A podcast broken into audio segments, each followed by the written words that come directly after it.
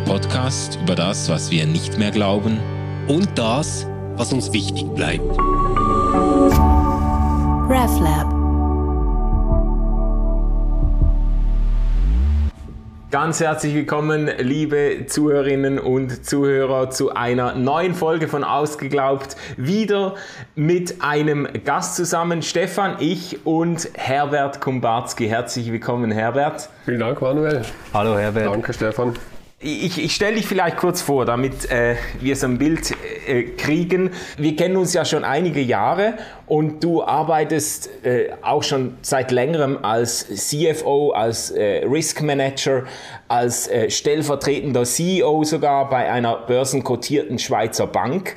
Ähm, du bist aber von Haus aus Schreiner, gelernter Schreiner. Das ist der... Ähm, der angestammte, anständige Beruf, den du gelernt hast und äh, hast aber auch Theologie studiert. Das ist ja eine sehr einzigartige, bemerkenswerte Mischung oder Kombination von Berufen, die du zusammenkriegst da. Äh, was haben deine Eltern zu deinem Weg gesagt? Also so, so, Wege, die ergeben sich ja entlang vom Leben, das kann man nicht so genau planen. Da gibt dann der eine Umstand, der andere Umstand dann wieder die nächste Option in die Hand. Aber grundsätzlich komme ich aus einer Arbeiterfamilie oder aus der Handwerkerfamilie und da war gar keine Frage, dass man erstmal ein Handwerk lernt. Also es gab damals schon die größten Diskussionen, warum ein Abitur oder eine Maturität oder Baccalaureat, was nützt es überhaupt? Nachher wirst du sowieso äh, Taxifahrer, wenn du studierst. Also lieber mal, lieber mal Handwerk. Äh, und das habe ich eigentlich äh, nie bereut, dass ich das gemacht habe. Ja, und dann hast du dich für Theologie entschieden äh, und dein Vater war so semi-begeistert. Also es war lange, es war ein langer interner Kampf zwischen Mathematik und Theologie. die liegen ja beide eigentlich relativ nah beieinander. Man versucht aus relativ wenig Grundaxiomen ein System zu bauen. Äh, letztendlich hat dann Theologie Überhand äh, genommen und das war sehr artfremd in unserer Familie, in unserem Umfeld. Und mein Vater ließ sich wie ich damals zu diesem Spruch äh, äh, anleiten, ein Pfarrer, mein Junge, sechs Tage in der Woche siehst du ihn nicht und am siebten Tag verstehst du ihn nicht. Von dem her war die Begeisterung äh, am Anfang nicht sehr groß. Ja, aber, aber man kommt ja nicht einfach so auf die Idee, Theologie zu studieren, oder? Also das ist ja jetzt äh, tatsächlich für die allermeisten Menschen nicht sehr naheliegend. Jetzt kann man sagen, gut, vor 2000 Jahren hat mal einer eine ähnliche Biografie, mindestens beruflich eingeschlagen wie du, ähm, quasi vom Zimmermann oder Schreiner äh, zum Theologen, äh, Jesus selbst wahrscheinlich, oder? Aber was hat dich damals dazu bewogen, ähm, Theologie zu machen? Also ich glaube, das war schon so eine, eine, Lebensphase, die ich jetzt interessanterweise bei meinen fast erwachsenen Söhnen auch so wiederentdecke. Äh, diese Phase zwischen 16 und 20, wo man eigentlich intensiv die richtigen Fragen von Leben bewegt. Weil nachher ist man sehr beschäftigt und geschäftigt und wird auch beschäftigt. Aber in der Phase vom Heranwachsen, da fragt man sich das ganze Wertesystem, da fragt man sich noch viel tiefer, was will man, was will man nicht erreichen. Und die ganze Frage nach, gibt es über unsere Realität noch eine andere Realität? Gibt es noch eine Metaphysik darüber? Was ist der Grund für unsere Existenz? Das hat mich dann schon äh, neben der Mathematik, die eigentlich immer noch äh, eine große Liebe für mich darstellt, hat mich dann immer wieder bewegt und das hat mich auch dazu geführt, dass ich dann äh, Theologie studiert habe. Hm. Ähm, jetzt bist du bei der Bank gelandet. Ähm, mhm. Als Risk Manager, als stellvertretender äh, CEO, vielleicht kannst du uns mal ein bisschen Einblick geben, weil das, äh, das, dass wir uns ein Bild machen können. Wie sieht jetzt so ein halbwegs normaler Tag oder eine halbwegs äh, durchschnittliche Woche bei dir aus? Was macht man da? Vielleicht, damit es nicht ganz so exotisch tönt, äh, noch eine, die Verbindung oder nach dem Theologiestudium habe ich noch ein Volkswirtschaftsstudium gemacht weil ich noch eine Diss in Theologie über Wirtschaftsethik machen wollte und habe dann Volkswirtschaft gemacht und bin dann im Praktikum in der Bank hängen geblieben und habe dann noch Finanzanalystenausbildung gemacht, drei Jahre. Das sind dann verschiedenste Ausbildungen dann weiter gefolgt. Äh, weil sonst tönt es schon relativ exotisch, wenn man ja. mit einer Theologenausbildung dann im Risk Management landet oder, genau. oder, ja. als, als, äh, oder als CFO. Oder? Äh, das war natürlich dann ein, ein Ausbildungsweg, der weitergegangen ist, der immer wieder spannend war, weil ich grundsätzlich von Natur aus ein extrem neugieriger Mensch bin. Neue Gebiete mich immer wieder auch inspiriert haben. Und irgendwo das, wo ich jetzt am Ende meiner Karriere wieder merke, dass es en vogue wirkt, nämlich die Frage der Interdisziplinarität. Also Silos aufbrechen, Paradigmen aufbrechen. Also ich weiß, in den 80er Jahren war ein Buch von Thomas S. Kuhn, Structure of Scientific Revolution, war so der Brenner, äh, wie Paradigmen aufgebrochen werden. Und hauptsächlich ist es ja durch Interdisziplinarität, dass man gewöhnt ist, in verschiedenen Deutungsrastern sich zu bewegen. Und das hat mir eigentlich immer wahnsinnig viel Kreativität gegeben. So das Deutungsraster Theologie. Da drin ist ja auch Philosophie und Geschichte und, und Linguistik auch ein bisschen dran äh, verbaut. Und auf der anderen Seite das Deutungsraster Ökonomie, Nationalökonomie, wo sehr viel auch Soziologie ist. Und das alles hat dann dazu geführt, dass man dann irgendwann so Karriereschritte macht und dann irgendwann landet man in so Positionen, ähm, äh, wo man dann auf einmal äh, große, größere Verantwortung wahrnehmen kann. Jetzt zurück zu, zu deiner Frage. Ähm, eben den normalen Tag gibt es nicht. Äh, jeder Tag ist in, in den Positionen, wo man sich da bewegt, äh, sieht wieder vollkommen anders aus. Ähm, das macht den Reiz aus, aber auch äh, gemeinsam, jeder Tag fängt mit der Morgenroutine relativ früh an. Äh, wir haben Börsen geschlossen, also was mich ja interessiert, wie hat Amerika geschlossen, wie hat Japan geschlossen, was macht der Ölpreis, was macht der Schweizer Franken, was machen die Zinsen. Äh, wenn ich das weiß, fahre ich schon relativ beruhigt ins Geschäft äh, und bin dann relativ früh da im Geschäft. Und dann weiß ich so ganz ein bisschen, was auf mich zukommt. Einfach als ähm, Orientierungs, ähm, Orientierungspfeiler, oder? Herr Herbert, darf, darf ich da kurz nachfragen, ähm, weil das nimmt mich Wunder. Ähm, am Morgen schalte ich immer SRF 4 ein, also das Radio. Und dann ähm, kommt dieser Börsenbericht. Ähm, nimmst du das darüber wahr oder hast du da irgendwie eine spezielle App oder kriegst du ein Dossier, das dir Mitarbeiterinnen vorbereitet haben? Ich, ich schaue ganz profan, schnell querbeet äh, übers Internet äh, querbeet über verschiedene Zeitungen, die ich abonniert habe auf dem Internet. Und dann siehst du schon, die große Kunst ist ja immer, du hast statistisch gesehen ganz viel Neues, ganz viel Lärm, der nichts aussagt, und dann hast du ein paar wichtige Informationen. Und ich glaube, im Laufe der Jahre lernt man mit ganz wenig Zeit quer die wichtigsten Informationen aufzuschnappen. Und, ähm, und, und ich glaube, das muss man auch selber machen. Äh, ich glaube, sehr viel Unheil passiert auch in Führungsetagen dadurch, dass man eigentlich nur noch so Zudiener hat, die einem irgendeine Mappe geben oder noch schlimmer, die einem irgendwas vorlesen und dann das Wichtige grün anstreichen. Dann, dann ist meine Frage immer, ja, aber dann schreib doch einfach nur das Wichtigste auf und lass den Rest doch weg. Weil, nein, das, das macht man selber. Und, und dann würde ich sagen, ergibt es drei große Blöcke aus meiner Sicht. Es gibt das Tagesgeschäft, wo permanent läuft, wo immer wieder was ist. Äh, es gibt das Entwicklungsgeschäft, dass man in Projekten drin ist.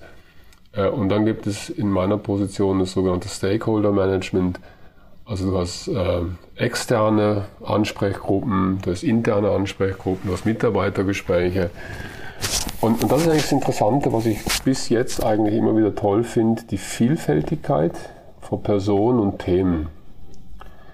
Die führt aber dann dazu, dass wenn man dann abends nach Hause kommt, dann hat man irgendwie, eure, eure Reihe heißt ja ausgeglaubt und meine Reihe heißt dann ausgeredet.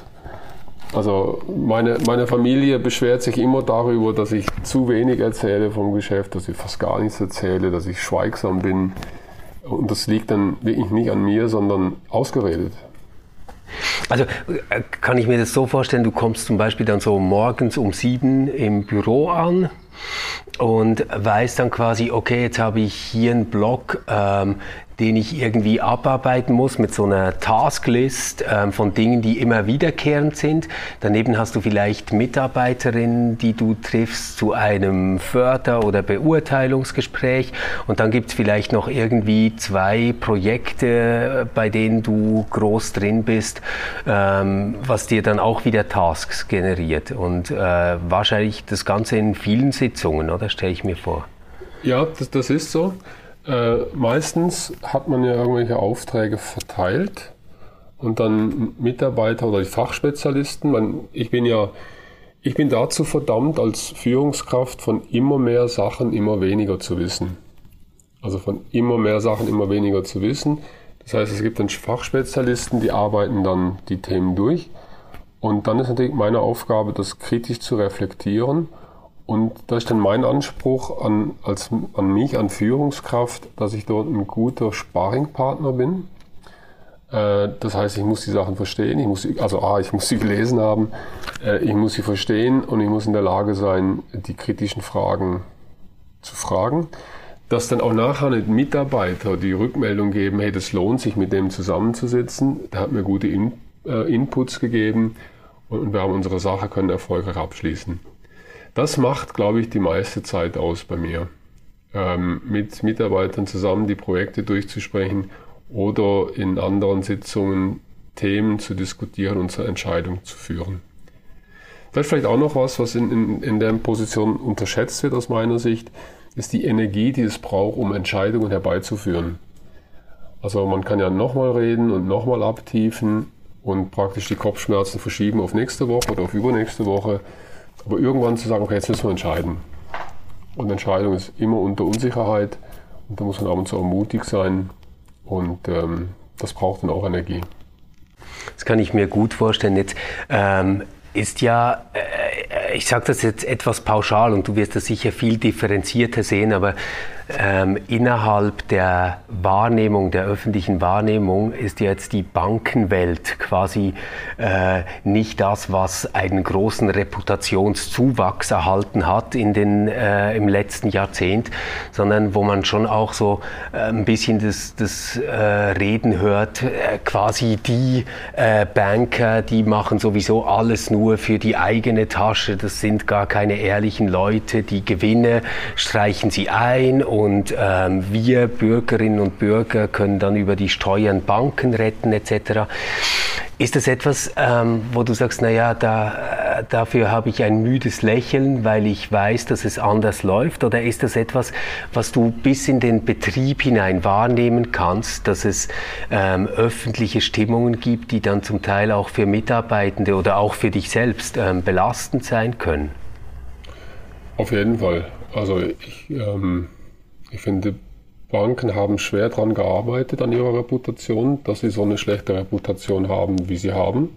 Äh, das fällt nicht vom Himmel, da muss man viel für tun. Und das ist in den letzten, ich würde sagen, ich würde sagen, seit 1990 rum. Da hat es verschiedene Trends gegeben. Das ist auch die Phase, wo dann die Gehälter explodiert sind. Äh, das war ja nicht nur in den Banken so, sondern äh, das war in allen anderen Industrien so. Das kam durch transatlantische Fusionen, das praktisch das ähm, Kompensationsmodell von Amerika rübergeschwappt ist, immer mit dem Argumentarium, ja, das ist der Markt und wir können uns dem Markt nicht entziehen. Und da, da ist eine ganz lange Entwicklung, ist dort seit, ich würde sagen, seit den 90er Jahren, oder? Äh, interessanterweise so, wenn man zum Beispiel anschaut, äh, Helmut Maucher, der langjährige CEO von Nestle, hat ungefähr zwei Millionen verdient zur damaligen Zeit, was schon extrem viel Geld ist. Aber sein Nachfolger, der musste dann gerade 14, 15 Millionen haben. Ähm, also da gibt es große Sprünge. Mich belastet das eigentlich sehr, weil es auch Mitarbeiter belastet. Und ich denke, man muss es differenzierter anschauen, von was man redet. Und das ist vielleicht so als Insider, als Bank, was ist eine Bank oder Banken? Es gibt genauso wenig wie es die Kirche gibt, äh, gibt es die Bank. Ähm, es gibt, wenn wir es von unten aufbauen, oder? Es gibt Retailbanken. Das ist der, das sind, das sind die normale Bürger, sind Kunden bei Retailbanken fürs Tagesgeschäft. Das sind die Banken, die wir kennen, die ihre Filialen an der nächsten Ecke haben. Äh, das sind äh, sehr äh, ordentlich einfache Geschäfte, die dort gemacht werden. Die sind sehr übersichtlich und haben auch relativ wenig Risiken. Dann gibt es Privatbanken. Das sind Banken, die ausschließlich Vermögensverwaltung machen für äh, sehr vermögende Kunden. Je nachdem, was es für eine Bank ist, ist die Schranke bei 2 Millionen, bei 5 Millionen, bei 10 Millionen, äh, wo auch immer. Und dann verwalten die die Vermögen. Und dort sind die Risiken meistens reputationsmäßig. Also welche Kundengelder habe ich da? Äh, da hat die Schweiz aus meiner Sicht in den letzten Jahren sehr viel Fortschritte gemacht über Geldwäschereigesetze, dass man dubiose Gelder äh, nicht mehr erkennt, äh, nicht mehr annimmt oder zurückschickt.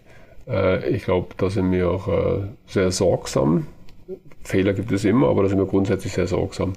Und dann gibt es Investmentbanken, die sind global tätig und die versuchen Arbitrage, also Wertunterschiede auf globalen Märkten auszunutzen und dadurch äh, sehr viel Geld zu verdienen.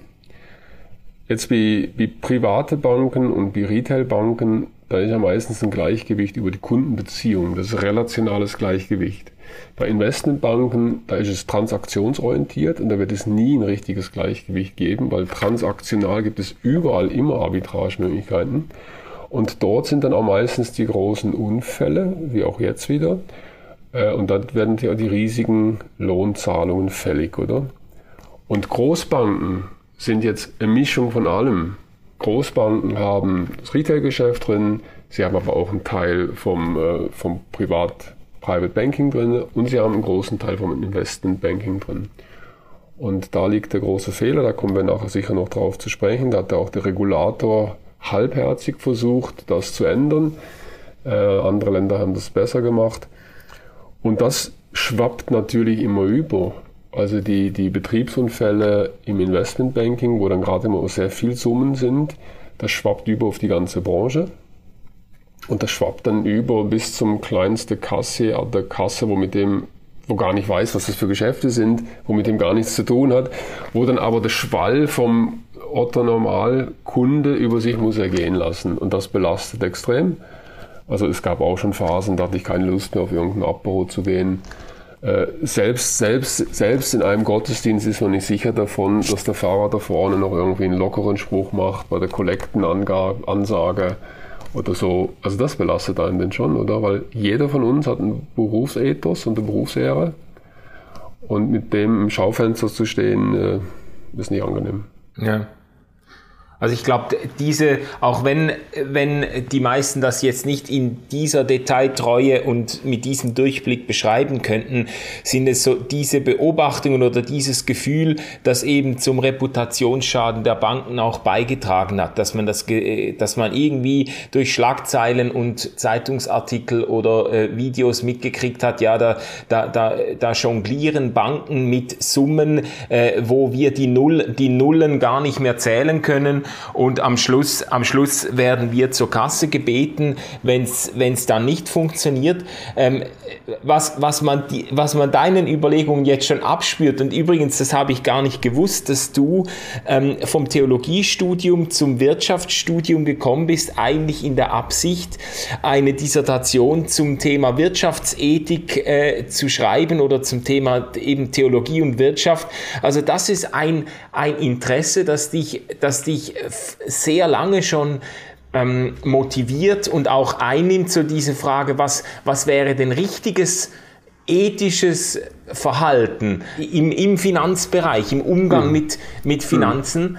Ähm, äh, ich finde ich find das spannend, weil ich, das, weil ich so das Gefühl habe, im, im Neuen Testament liest man ja ganz, äh, auch Jesus selber äh, redet ganz oft von Finanzen, von Geld, von Besitz. Das ist eigentlich ein Thema, das wesentlich öfter in der Bibel auftaucht als in äh, normalen Gesprächen oder an Cocktailpartys oder so. Wenn es um die persönlichen Besitzverhältnisse hm. geht, dann zeigen sich ja äh, Herr und Frau Schweizerin sehr äh, bedeckt.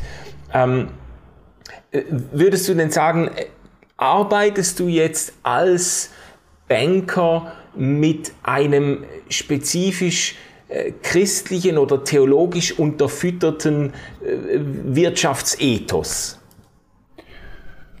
Ähm, nein, ähm, das würde ich sagen, nein. Aber vielleicht einmal zu der Frage zurück. Interessanterweise Anfang der 90er Jahre war das noch ziemlich schwierig, einen Doktorvater zu finden, der sich überhaupt für Wirtschaftsethik äh, erwärmen konnte. Und zwar jetzt nicht Wirtschaftsethik jetzt rein aus Sicht Wirtschaft oder rein aus Sicht Ethik, sondern äh, wirklich, wenn man beides miteinander will nach vorwärts treiben, das war zu dieser Zeit gar nicht so einfach. Also ich glaube nicht, dass es einen speziellen christlichen Ethos gibt äh, zu dem Thema. Ich glaube, es gibt Handlungsanweisungen, aber die kann man nur sehr schwierig in ein System einbauen. Äh, ich glaube, es sind immer, die handelnden Akteure sind Menschen mit ihrem Wertesystem. Das sind die handelnden Akteure. Äh, und, man kann natürlich dann ein System versuchen, so oder so aufzubauen, aber ähm, selber ist natürlich die Handlungsfreiheit äh, auch beschränkt, oder? Das, das, muss man, das muss man so sagen, oder? Die Handlungsfreiheiten sind nicht unendlich.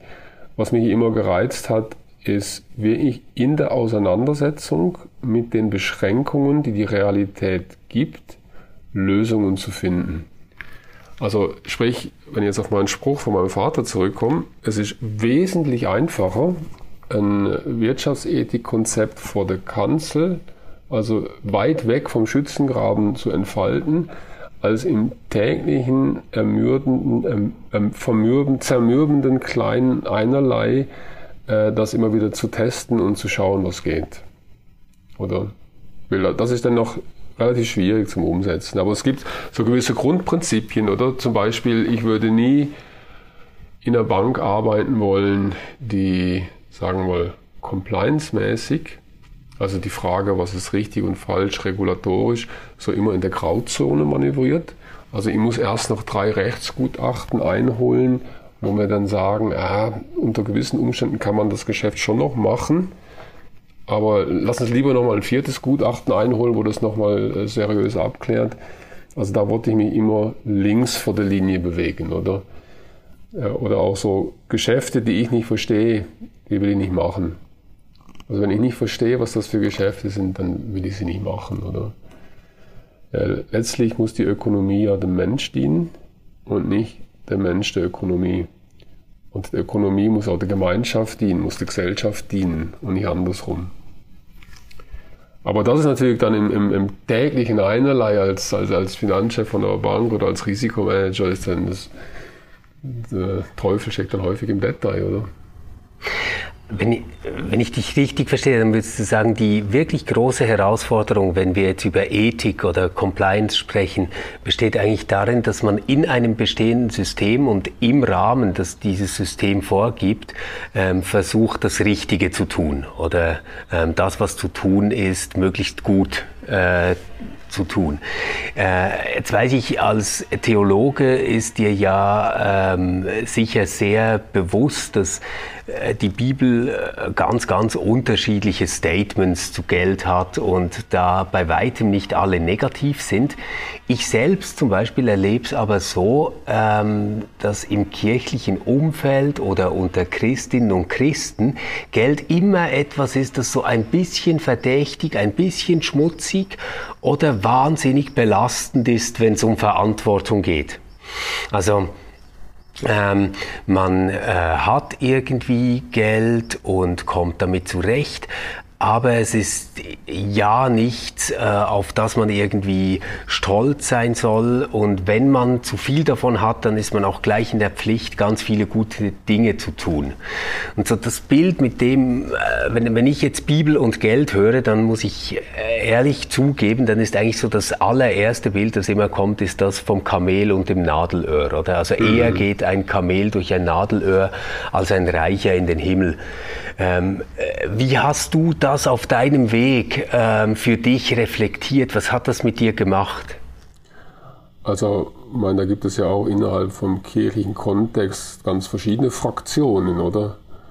Also genauso wie es Retailbanken und die Großbanken gibt, gibt es ja auch im Kirchenbereich die Fraktionen, wo dann sagen, ja, aber das ist doch das Sichtbare, das ist ja irgendwie bei David und bei Salomon. Prosperity Gospel, an, ja. Schaut genau. doch mal an, wie reich die sind. Und, und, und ehrlicherweise bei den meisten, also ich habe relativ wenig Berührungsängste mit verschiedenen äh, christlichen Gemeinschaften. Das sind mit dem katholischen Ursprung, ich bin ein Messdiener gewesen, ich habe reformierte Theologie studiert, ich habe gute Freunde, die ganz andere äh, Religionsgemeinschaften an, äh, angehören. Also habe ich keine Berührungsängste. Wenn ich so den Parkplatz von Gemeinden anschaue, dann sehe ich ja meistens äh, die Realität. Also dann kann es sehr wohl Diskrepanzen geben, oder? Ja. Ähm, aber vielleicht jetzt zurück zu deiner Frage, ähm, obwohl man kann ja nicht aus jedem Bibelvers eine Theologie machen und, und Bibel ist ein schöner Steinbruch, da kann man alles rausmachen, aber genau. grundsätzlich äh, habe ich immer den Eindruck gehabt, du kannst nicht Gott dienen und dem Mammon. Bedeutet für mich, über was definiere ich mich? Bin ich, also cogito ergo sum, ich denke also bin ich, von René Descartes, äh, ist er heute, ich kaufe also bin ich. Also tue ich mein Selbstwertgefühl über meine Kaufkraft definieren. Und das finde ich sehr, sehr schwierig. Wenn, wenn ich mich über meine Kaufkraft definiere, äh, dann, dann glaube ich, dann ist, ist, ist es der, der, klare Materialismus und in die Richtung gehen wir ja als Gesellschaft. Es ist ja nicht, es ist ja nicht äh, das Abstrakte, wie hältst du es mit dem Geld, sondern es ist ja eher das Konkrete, definiere ich mich über meine Kaufkraft. Also das schöne T-Shirt, was du anhast, Stefan, Marke, ich weiß nicht, Marke irgendwo aufgedruckt. ähm, das fängt schon bei den Kindern recht früh an. Und das war für mich eigentlich immer so der Punkt, definiere ich mich über Geld und Kaufkraft oder definiere ich mich über mein Wesen oder über meine Werte? Und ich habe sehr wohl Menschen kennengelernt mit extrem viel Geld, die haben einer großen inneren Freiheit damit umgegangen sind. Und ich habe sehr viele Menschen auch kennengelernt mit sehr wenig Geld, wo verkrampft nur aufs Geld schauen. Und, und immer jenseits vom Existenzminimum, gell? das ist vollkommen klar. Existenzminimum, äh, dann sieht die Sache ganz anders aus. Oder wenn ich mir Gedanken muss machen, was muss ich morgen essen. Oder, ähm, aber für mich war die Frage, immer definiere ich mich über das Geld und die Kaufkraft. Also ich, ich, ich bin, also kaufe ich oder nicht. Und das ist für mich so die Wasserscheide. Und wenn ich, wenn ich so die ganz großen Linien aus dem Alten Testament anschaue und die ganz großen Linien von den Propheten und, und Jesus in der Linie von den Propheten anschaue, dann ist eigentlich die Grundfrage immer gewesen, auf welche Seite stehst du?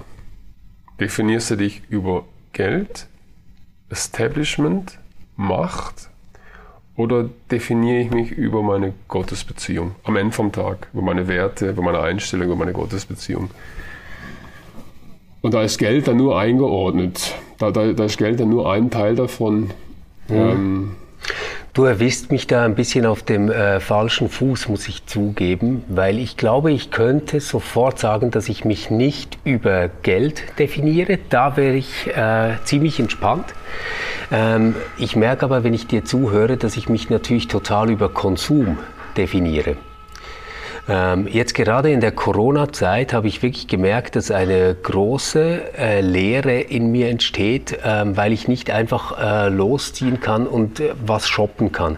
Und ich habe dann dieses ganze Ding mit dem Online-Bestellen entdeckt. Und das ist so ausgeartet, dass ich es wirklich, ähm, ich habe dann angefangen, diese Päckchen zu splitten oder damit ich mindestens so eins, zwei pro Woche kriege mhm. und mich auf was freuen kann. Und jetzt, wo die äh, Läden wieder offen sind, merke ich schon, dass, dass mir das jedes Mal so ein kleines Glücksgefühl gibt, so ein kleiner Kick. Und ich mache das dann in meinem Kopf immer so, dass ich sage, ja, ich habe auch hart gearbeitet, ich habe auch ähm, das und das geschafft, das habe ich mir jetzt irgendwie verdient. also ja, ja, ich, genau. ich, ich, will damit nur sagen, für, für mich ist gar nicht klar, auf welcher Seite ähm, ich da äh, stehe, weil ich, ich habe kein Problem, Geld loszulassen oder ähm, ich verlasse mich da auch nicht auf Geld als große Sicherheit in meinem Leben. Aber ich würde schon sagen, Shopping, das ist ein ganz zentraler Bestandteil bei der Freizeit. Und das ist schon interessant, dass du das sagst, weil ähm, das ist jetzt so eine praktische Auswirkung, wo ich bis jetzt entlang von meiner Karriere immer umsetzen konnte, dass dort, wo ich Verantwortung hatte, hat das Institut keine Kleinkredite für Konsumzwecke vergeben. Ähm, Finde ich ein Geschäftsmodell, das ist hochrentabel. Ähm, Banken und, und, und, verschiedene andere verdienen äh, hohe Summen. Die Marge, die ist jenseits von 5, 6, 7 Prozent. Äh, aber ich finde es total schwierig für Konsumzwecke Kleinkredite zu vergeben. Ähm, da bin ich jetzt noch sehr altmodisch im Sinn von, wenn ich mir was nicht leisten kann, dann kann ich es mir nicht leisten. Und dann hole ich mir auch nicht das über drei Kreditkarten, wo ich dann jedes Mal wie im Schneeballsystem die Schuld auf die nächste Kreditkarte. Das, das holt mich dann irgendwann ein und das führt dann auch zur Verschuldung. Und äh, ich habe im privaten Bereich immer wieder, weil wenn man aus der Finanzwelt kommt, dann wird man links und rechts angehauen, äh, Leuten helfen müssen, sich finanziell zu sanieren. Und dann sehe ich, was für ein Elend das gibt in Familien, in Ehen, äh, mit Kindern und so, äh, wo für mich ganz klar ist, ey, ich will nicht im Institut arbeiten, wo Kleinkredite vergibt. Konsumkredite ist für mich, ist für mich ganz schwierig. Wäre für mich ganz schwierig, oder? Und das sind so praktische Auswirkungen, oder? Das sind so ja, praktische ja. Auswirkungen, äh, wo man sagt, hey, was machen wir, was machen wir nicht. Äh, und interessanterweise in der, in der ganzen Finanzbranche ist ja das ganze Thema Nachhaltigkeit, das kommt ja immer mehr. Äh, das hat ja nicht nur zu tun mit Greenwashing, sondern das hat auch wirklich damit zu tun, äh, dass Finanzintermediäre spielen eine große Rolle in der Finanzierung von der Klimaerwärmung, in der Finanzierung von, von Strukturen. Und auch dort gibt es neue Anspruchsgruppen und da merkt man, wir können ja so nicht weitermachen äh, wie bis anhin, oder? Also das heißt, da siehst du aber auch die Unternehmen quasi in der Pflicht, oder? Also man, man könnte sich ja so auf einen liberalen Standpunkt stellen und sagen, na ja, also äh, wenn jemand halt einen Konsumkredit will, ähm, dann äh, soll der den doch bekommen. Die Personen sind ja mündig, die müssen ja selbst einschätzen, genau. ob sie oder nicht. Und da würde ich sagen, na, da haben wir mehr Verantwortung, als nur äh, die Freiheit zu ermöglichen. Genau, da ist so die Konsensmeinung, die du da skizzierst, ähm, dass man sagt, die Leute sind doch, ähm, sind doch erwachsen und sie sollen selber entscheiden und wenn sie das machen wollen, dann machen wir das. Äh, und da würde ich jetzt sagen, nein, aus Grund von den Erfahrungen, aus Grund auch von den Zahlen, die ich sehe, ähm, von den Mechanismen, die laufen, ist es keine gesunde Entwicklung. Und ich will zu der allgemeinen Verschuldung keinen Beitrag leisten. Das ist aber sehr umstritten, weil das ist ein sehr rentables Geschäft. Man kann auch anders argumentieren, äh, kann man machen. Aber ich selber würde es nicht machen. Und da muss man dann selber auch so gewisse, gewisse rote Linien für sich selber ähm, definieren. Und das ist, eine, äh, ist eine Herausforderung, dass man, dass man jeden Morgen noch in den Spiegel schaut und, und sagt, hey, ich habe mich nicht verbogen. Und wenn man merkt, man kommt in ein System rein, äh, wo man das nicht mehr machen kann, dann ist Zeit, das System zu wechseln. Da muss man gehen. Ähm, jetzt, vorhin hast du schon von Kleinkrediten gesprochen, hast das Problem auch von äh, Verschuldung angedeutet. Das hat ja auch damit zu tun, dass man so, ich sage jetzt mal, im Strudel einer kapitalistischen Konsumgesellschaft irgendwo dazu neigt, übers Ziel hinaus zu schießen oder dazu neigt, sich eben halt immer mehr zu wünschen oder mehr haben zu wollen, als man sich eigentlich leisten kann. Und es gibt vielleicht reifere und unreifere Arten, mit diesem Bedürfnis umzugehen, eben wenn man sich dann äh, hoffnungslos verschuldet und äh, schlussendlich äh, privat bankrott geht, dann äh, hat man sich sicher keinen Gefallen getan.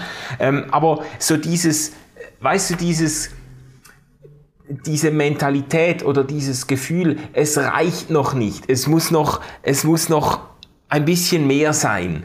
Ähm, äh, wie erlebst du das persönlich? Ist, ist das für dich so etwas, hast du irgendwann den Punkt erreicht, wo du gedacht hast, jetzt ist jetzt für dich persönlich, jetzt ist äh, genug, das reicht jetzt? Oder, äh, oder kennst du so diesen, diesen Antrieb, ja, es müsste noch ein bisschen, es müsste noch ein bisschen mehr sein? Ja, ja, also das hat, also so ein System hat eine unglaubliche Sogwirkung. Also das ist so, oder? Äh, das hat eine unglaubliche Sogwirkung und äh, Geld kann ja sehr viel ermöglichen. Und, und wenn man da sehr eng mit zusammenarbeitet und mit Geld Geld verdient, ähm, dann hat das eine große Sogwirkung, dem kann man sich nicht immer vollkommen entziehen. Das ist so, oder? Die Frage, ähm, also ich habe so ein paar Grundsätze, äh, denen ich eigentlich immer treu geblieben bin. Ähm, das eine ist, ich fahre meinen Lebensstil nicht immer zur gleichen Zeit mit, wie die Lohnentwicklung ist. Also gerade so in den ersten Jahren äh, von der Karriere, wo die Lohnsprünge groß sind, wenn man da Verantwortungen hat, dann neigt man dazu, dass man das äh, Lebensniveau im gleichen Schritt mitfährt oder am besten äh, das äh, Lebensniveau noch höher fährt als die Gehaltsentwicklung und dann springt man immer so ein bisschen hinten rein. Und das war für mich so ein Punkt, wo ich gesagt habe, hey, da bin ich eher auf der vorsichtigen Seite. Ähm, ich weiß, du wirst jetzt lachen, Manuel, aber, aber im Herzen bin ich ja immer noch ein Luxusstudent. Also früher, wie, wie es noch CDs gab, wenn ich dann nicht eine CD, sondern zwei CDs gekauft habe, einmal im Monat, wenn ich in der Stadt war und nach Hause gekommen bin, hat mir meine Frau vorwurfsvoll angeschaut und habe ich gesagt, ah, ist eine zu viel, gell, ich weiß. Eine CD wäre okay gewesen. Oder? Aber das ist mal das eine. Und das zweite, äh, ich habe mir von Anfang, Anfang meiner Karriere immer gesagt, ich will so viel Geld auf dem Konto haben, dass ich mindestens zwei bis drei Jahre ohne Job überwintern kann, dass ich nie in die Situation reinkomme, dass ich arbeiten muss an einer Stelle, wo aus irgendwelchen Gründen das nicht mehr geht und ich einfach gefangen bin. Das ist der goldige Käfig, den ich entlang von meiner Karriere sehr häufig kennengelernt habe, dass Leute ihren Lebensstil sehr schnell, sehr hoch raufgefahren haben und dann der sogenannte Beschaffungsstress extrem hoch war und dann eigentlich du nur mit Leuten zusammenarbeitest, die eigentlich unzufrieden sind, die keine intrinsische Motivation haben und die nur aus den Gründen noch bei der Unternehmung arbeiten. Das finde ich ziemlich schlecht. Und mir hat es innerlich immer ganz große Freiheit gegeben. Und meine Chefs haben das immer nicht toll gefunden, weil ich habe das auch immer kommuniziert. Äh, ich sage, ich habe Handlungsfreiheit, ähm, die habe ich mir erarbeitet, die will ich auch erhalten. Also die tue ich nicht konsumieren. Und es gibt mir große Freiheit in schwierigen Situationen dann irgendwann, und die Situation hat es auch gegeben in der Karriere, dann irgendwann zu sagen, okay, es war schön, aber es passt nicht mehr, ich gehe jetzt. Und wenn man da Vorsorge getroffen hat, dann kann man da äh, in aller Ruhe dann die nächsten Schritte machen. Und das hätte mir eigentlich immer sehr viel gedient. Ja, und ich gebe das auch immer unseren Führungskräften mit als Handlungsmaxime. Punkt 1, fahre nicht den Lebensstil gleich schnell rauf wie die Gehaltsentwicklung. Und Punkt 2, erhalt dir deine Handlungsfreiheit. Herbert, Punkt 1 ist wieder sowas, wo du mich voll erwischt hast. Also ich habe so ähm, vom Studentenleben über das Assistentenleben und jetzt als Bereichsleiter ähm, äh, wahrscheinlich auf einem ganz anderen Niveau als bei einer Bank, aber trotzdem ähm, proportional gesehen ziemliche äh, Sprünge erlebt. Äh, ich bin da immer gleich mitgefahren und ich glaube, man hätte mich mit ähm, 20, mit 30 und jetzt mit äh, 38 Jahren fragen können, wie viel Geld wäre denn genug? Und ich hätte wahrscheinlich jedes Mal gesagt, 20.000 mehr, das wär's im Jahr. ähm, genau. ja, ja, genau. Das, das, ja. das, das kenne ich auch, das ist, das ist so. Also der, der, der Appetit kommt mit dem Essen, oder? Ja, genau, genau. Und, und auch das Umfeld, oder? Tickt ja dann ja, plötzlich natürlich. anders. Genau. Ja, aber, aber bei diesem also zweiten warst, Punkt du hast du, du, warst jetzt, ja? du warst jetzt nicht in St. Moritz beim Skifahren, aber wo gehst denn du immer Skifahren? Also ja, eben, genau, genau. Oder ah. dann haben sie diese netten kleinen Ledertaschen, die ja, ja, ja. Ähm, ja und dann die ganze Merkwelt. Aber ähm, das das äh, zweite Thema, was du gebracht hast, äh, ich habe das bei mir, du hast es nicht so genannt, aber diese Betriebsgefangenen, die quasi eigentlich nicht mehr dabei sein wollen, aber äh, im goldenen Käfig festsitzen, nicht weg können. Das ist ja eigentlich ein super aktuelles Bild für das, was es heißen kann, ähm, dem Mammon dienen zu müssen, weil du quasi strukturell ähm, in einer Situation bist, wo du diese Freiheit nicht mehr hast. Also wenn ich dich jetzt richtig verstehe, dann würdest du, ich, ich versuche das so ein bisschen bisschen zu kompilieren, deine verschiedenen Aussagen. Du würdest sagen, hey, wir sind so in einem System, ähm, das grundsätzlich kapitalistisch und marktwirtschaftlich funktioniert. Wenn du das so unterlaufen willst, dass du nicht selbst zu einem Sklave wirst dieses Systems, dann äh, solltest du versuchen, dir so viel ähm, Ressourcen anzusparen, dass du zwei, drei Jahre unabhängig sein kannst. Also das wäre dann quasi so wie in diesem System das System selbst so unterlaufen, dass du Freiheit hast. Ist das so typisch für dein Denken? Äh, ne, ich würde würd nicht, also ich nicht sagen, mit dem Ziel, das System zu unterlaufen, sondern also der eine Punkt, äh, das ist vielleicht auch von meinem Hintergrund her, das ist natürlich ein totales Privileg, wenn man überhaupt sparen kann. Also ich komme aus einer Arbeiterfamilie mit fünf Kindern. Da war man froh, wenn am Ende vom Monat noch genug in der Kasse ist zum Einkaufen gehen, oder? Also das ist ein Privileg zu sparen. Nur, wenn ich das Privileg habe, wenn ich das Privileg habe, dann muss ich mir überlegen, was mache ich jetzt damit. Und eines von meinen Grundwerten, wo ich am meisten, das, das merke ich im Lauf das hat sie auch noch mehr als 30 Jahren Ehe und meine Frau sieht es genau gleich, ist die individuelle Freiheit, ist das höchste Gut. Das ist die Würde, wo, wo aus meinem Glauben auch die Würde aus der Ebenbildlichkeit Gottes her, aber die, die Würde, die individuelle Freiheit, die ich habe. Und die will ich schützen. Und die ist mir auch viel wert. Und die ist mir so viel wert, dass ich auf einen gewissen Konsum verzichte weil ich sage, hey, das gibt mir, das gibt mir Freiheit und die Freiheit gibt mir Ruhe. Jetzt äh, einfach rein durch die Ruhe, dass ich weiß, ich kann dort äh, verschiedene Optionen ziehen, gibt mir das extrem viel Ruhe im Leben. Aber das ist gar nicht die Idee, so ich will das System unterwandern, weil ich konsumiere auch gerne, ich, ich schaue mir auch gerne neue Sachen an. Äh, und, und, wer unseren äh, Fuhrpark als Familie anschaut, wird auch nicht auf die Idee kommen, dass wir dort wahnsinnig äh, zurückhaltend sind. Aber ähm, also nicht, dass das falsche Bild gezeichnet wird, gell? Er könnte noch sehr viel zurückbuchstabieren und, und das würde der Familie Kumbarski immer noch sehr, sehr gut gehen. Aber wie viel ist mir meine Freiheit wert? Und andere entscheiden das für sich anders. Die sagen, hey, dass die Freiheit, der Gedanke, das ist mir gar nicht so viel wert. Für mich ist viel mehr wert der Konsum, den ich jetzt habe. Und das tue ich gar nicht bewerten. Äh, das ist genauso gut oder genauso schlecht. Das muss jeder für sich rational, wir sind ja rationale Wesen, äh, rational abwägen. Nur, was nicht geht, ist denn nachher, wenn die Konsequenzen schlagend werden, dass man dann auf einmal aufwacht und sagt, ah, das hätte mir jemand sagen sollen. Ah, jetzt bin ich aber erstaunt. Wie, wie viel kostet die Scheidung? Die ganze Pensionskasse, die Hälfte ist weg und jetzt das noch und jenes noch und, ey, das ist ja Wahnsinn, oder? Also, um auf deine Frage nochmal zu antworten, es ist nicht irgendwie mit dem Duktus das System zu unterwandern. Gar nicht, weil ich unterstütze das System äh, relativ großzügig in meinem Konsumverhalten. Aber ähm, äh, wie viel ist mir meine Freiheit wert?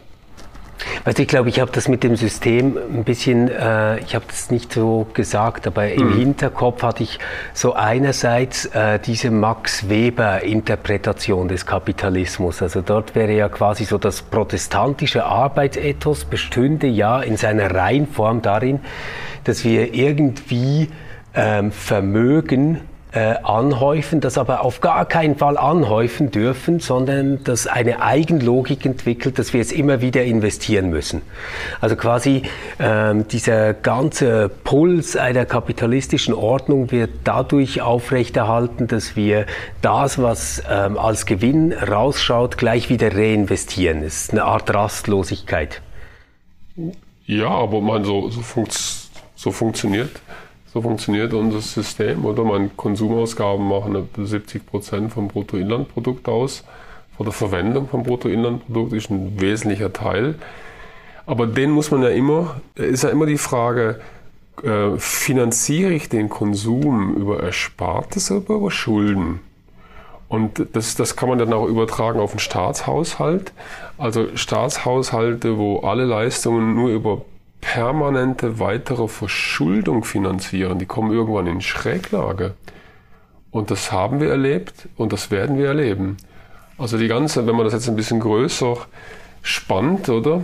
Die ganze Verschuldungsthematik für Staaten, die wird irgendwann auf die Staaten zurückschlagen, weil alle Leistungen jetzt über Verschuldung finanziert werden. Da ist die Schweiz jetzt ein löbliches, ähm, löbliche Ausnahme. Äh, wir hatten vor der Corona-Krise 40 Prozent äh, Verschuldungsquote, jetzt haben wir 60 Prozent. Das ist ungefähr die Hälfte von Italien, oder? Italien emittiert jeden Tag eine Milliarde neue Schulden, um überhaupt zu funktionieren. Und die ganze Verschuldungsproblematik, das ist das Problem. Also ich würde deine Interpretation von Max Weber, ja, die würde ich auch unterstützen. Wenn ich nicht konsumiere, dann kann unsere Wirtschaft gar nicht funktionieren. Nur wenn ich das nur über Verschuldung mache, äh, dann ist es ganz schwierig, oder? Und zwar nur über Verschuldung für Konsumzwecke. Investieren, da kann man ja intertemporal Schulden, Schulden machen. Also sagen wir ein Unternehmensgründer, der, der, der klassische Unternehmensgründer. Das ist doch super. Dem, dem gebe ich einen Bankkredit, äh, wenn er gewisse Rahmen erfüllt, dann, dann, verschuldet er sich hoch, dann investiert er in eine super Idee, dann kommt er mit einem super Produkt am Markt und dann kann er seine Schulden irgendwann zurückzahlen und dann hat er die nächste Produktidee und dann geht es so hin und her. Das, das ist etwas ganz anderes. Aber rein verschulden für Konsumzwecke, das ist ganz schwierig. Das wird volkswirtschaftlich ein echtes Problem werden, oder? Das, das werden wir sehen. Wir biegen so langsam ähm, auf äh, die Schlussstrecke und Zielgerade ein, Herbert. Und ähm, etwas bleibt mir im Kopf. Du hast gesagt, dass dich damals diese Interdisziplinarität mhm. ähm, so mhm. fasziniert hat, äh, weil, weil da drin quasi die Möglichkeit eines Paradigmenwechsels oder so ähm, Think out of the box äh, möglich ist.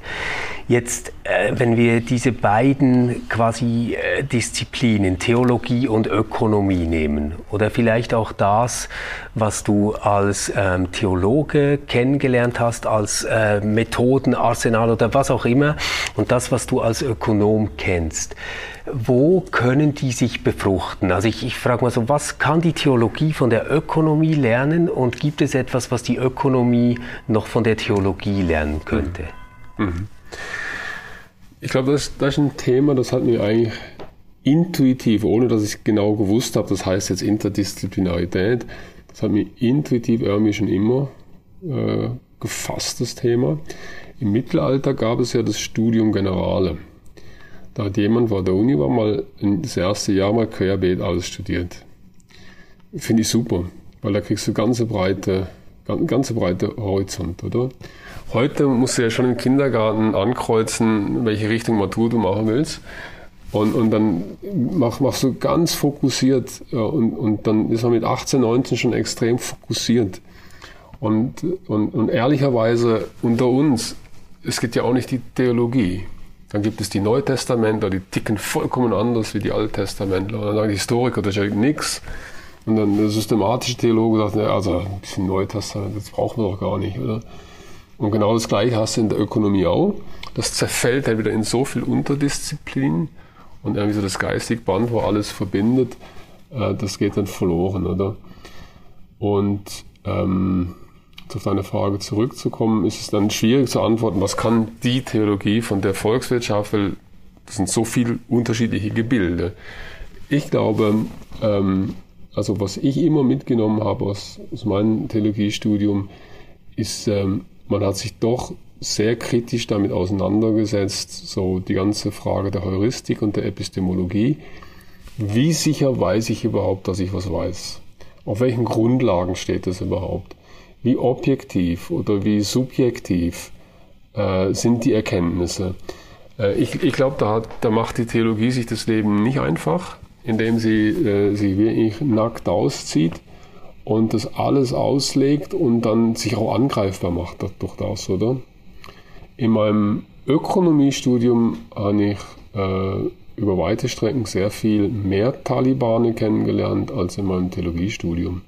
Also Talibane im Sinn von, ich habe ein einziges Erklärungsmuster und das stülpe ich jetzt allem über. Und das muss für alle passen. Oder also das, das klassische Beispiel, der rationale Homo economicus, der nur seinen Nutzen maximiert. Und mit dem Erklärungsprinzip erkläre ich jetzt einfach alles. Das, das ist so die klassische, wie ich, äh, Silo-Sichtweise, äh, oder? Also da ist, glaube ich, die Theologie macht sich da viel mehr Mühe und wird durch das auch angreifbarer, weil wir legen ja praktisch als Theologe auf dem Silbertablett vorneweg äh, der ganze Disclaimer. Oder? Ja, genau. Also wir machen, machen ja. vor, der, vor der Predigt machen wir einen riesen Disclaimer. Eigentlich wissen wir alles nicht so genau und das wissen wir nicht genau und das wissen wir nicht. So, so. Und, und da sind andere dann ein bisschen mutiger. Und was, was ich bei den Ökonomen immer wieder äh, geschätzt habe, ist, ähm, datenbasiert, ähm, dann auch, also nicht anekdotisch, sondern auf datenbasierte Erkenntnisse Entscheidungen zu fällen. Also nicht aus dem Bauch raus, sondern sich wirklich, hey, was passiert da eigentlich genau? Welche Mechanismen laufen genau ab? Was habe ich für Daten? Sind die Daten belastbar? Und aus dieser Belastbarkeit der Daten und der Methode dann ein Urteil zu fällen. Äh, das habe ich systematisch immer einen sehr guten Weg gefunden hat mir wahnsinnig viel geholfen, auch in, sagen wir mal, kirchlichen Organisationen, wenn es da so um, um administrative Sachen gibt, wenn man verschiedene Optionen miteinander vergleichen muss, dann hilft mir das meistens mehr, als wenn jemand ein flottes Bibelzitat bringt und sagt, jetzt machen wir das so, wie der Paulus das geschrieben hat. Galater, Galater 5, 22 und wegen dem machen wir das so ich habe doch noch eine Frage, die ich daran anschließen würde, einfach weil ich das immer bewundert habe bei dir. Ich habe das ja mitgekriegt, auch wir haben oft gesprochen über Bücher, die du gerade am Lesen bist. Und äh, ich habe schon einen wirklich großen Respekt davor, dass du jetzt als Verantwortlicher in einer Bank mit einem wahnsinnig vollen Kalender und einer wirklich auch oft sehr anstrengenden und auszehrenden äh, Tätigkeit, äh, dass du dann morgen morgens um fünf oder zu welcher unchristlichen Stunde auch immer noch äh, theologische Bücher wälzt und mit mir dann über N.T. Wright und äh, andere Theologen ins Gespräch kommst, tausendseitige Bücher äh, bewältigst. Ähm, ist, das, ist das für dich einfach so ein Hobby oder ist das dann doch etwas, wo du merkst, äh, irgendwo gedanklich und auch weltanschaulich äh, brauchst du so eine gewisse einen gewissen Rucksack, um auch so im Tagesgeschäft äh, nicht unterzugehen. Ja, das ist so. Also ähm, ich habe eigentlich habe ich unter dem Punkt entlang von meinem Lebensweg immer ein bisschen gelitten, weil ich eigentlich nie so alles auf eine Karte setzen konnte. Also ich bewundere immer so die Leute, die so fokussiert dann ein Interesse haben und das super gut machen und die, die wüssten genau, was sie machen, wenn ich sie würde fragen, oder? Und, und ich bin immer so wenig entschieden, entschlossen und interessiere mich für so viele Sachen. Und dann muss halt so Kompromisse machen. Aber ähm, das ist irgendwie so ein Wissenshunger, ein Durst, der hat aber auch seine Grenzen, oder? Aber insgesamt ähm, ist es für mich eigentlich immer eher die Frage, wie viel Zeit und Energie stecke ich in was für Thema rein. Jetzt habe ich gerade eine Phase, wo ich sehr viel Zeit und Energie in, in die ganze ökonomische Sachen reingesteckt habe, auch in den Job reingesteckt habe. Aber es hat auch zwischendurch auch wieder Phasen gegeben, wo ich mehr so in, in die theologische äh, Sachen reingesteckt habe. Das ist für mich nicht ein Entweder-Oder. Es ist sowohl als auch. Ich will sowohl theologisch ein bisschen am Ball bleiben, äh, die da Gedanken bewegen und ich finde sie nach wie vor sehr inspirierend, als auch im anderen daheim sein. Also von daher die Frage, wenn, wenn mich jetzt jemand fragen würde, du, was würdest du jetzt anders machen, wenn du zurückblickst?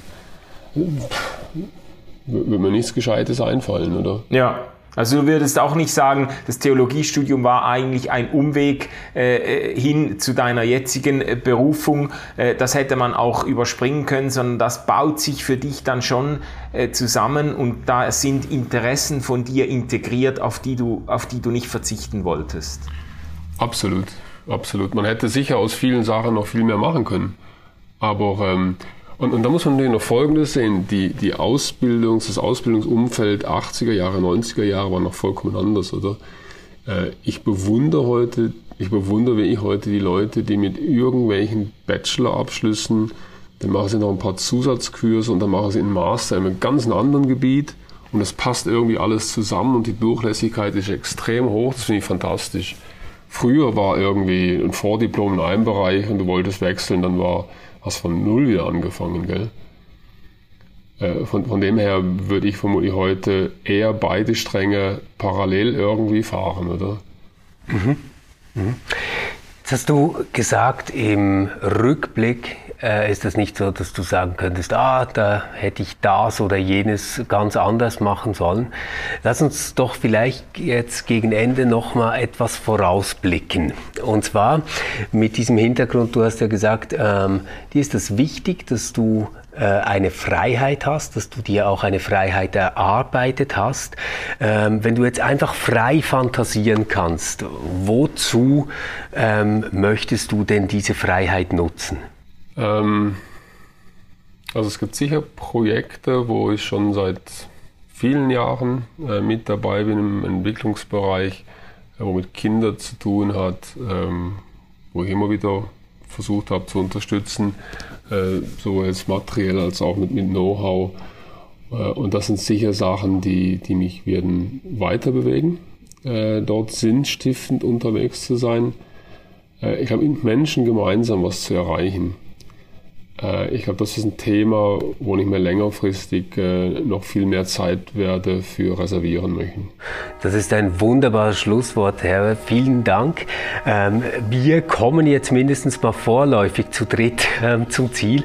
Und wenn du bis jetzt zugehört hast, dann hast du dir bestimmt viele Gedanken gemacht ähm, und hast äh, vielleicht noch Statement abzugeben. Du findest uns wie immer auf Instagram. Du kannst uns mailen.